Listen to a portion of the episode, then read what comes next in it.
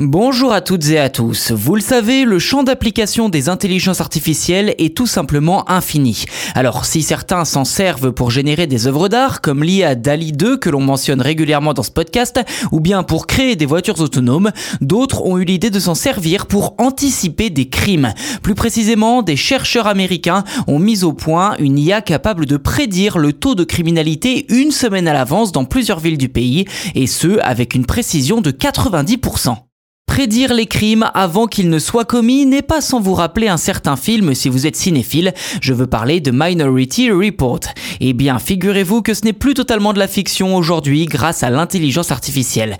Des chercheurs de l'université de Chicago aux États-Unis ont publié un article dans la revue Nature Human Behavior décrivant le principe d'une IA qu'ils ont mis au point, laquelle serait capable de prédire le niveau de criminalité avec 7 jours d'avance et dans un rayon de 300 mètres. Le plus fou dans tout ça, c'est que l'IA voit juste dans 9 prédictions sur 10. En fait, les chercheurs ont analysé les données sur la criminalité à Chicago sur deux ans, entre 2014 et 2016, en divisant la ville en une grille où chaque carré mesure environ 300 mètres de côté. Ils ont ensuite prédit avec succès les niveaux de criminalité pour chaque carré individuellement pour les semaines suivantes.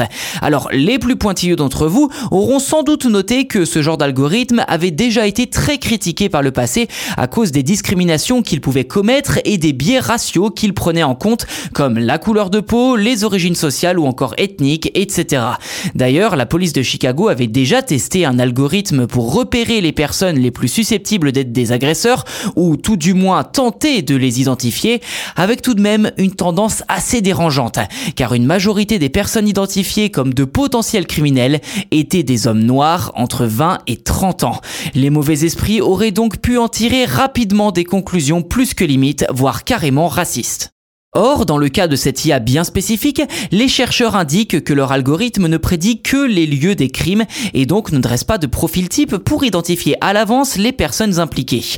De plus, ces derniers indiquent que leur outil pourrait être utilisé pour analyser les biais de la police, comme le fait que, d'après leurs observations, les crimes commis dans des quartiers aisés donnaient plus souvent lieu à des arrestations que dans les quartiers pauvres. L'objectif pour ces chercheurs est donc de lutter plus efficacement contre le crime en le localisant avec précision plutôt que de s'attaquer à des individus bien précis que l'on suspecterait à tort ou à raison.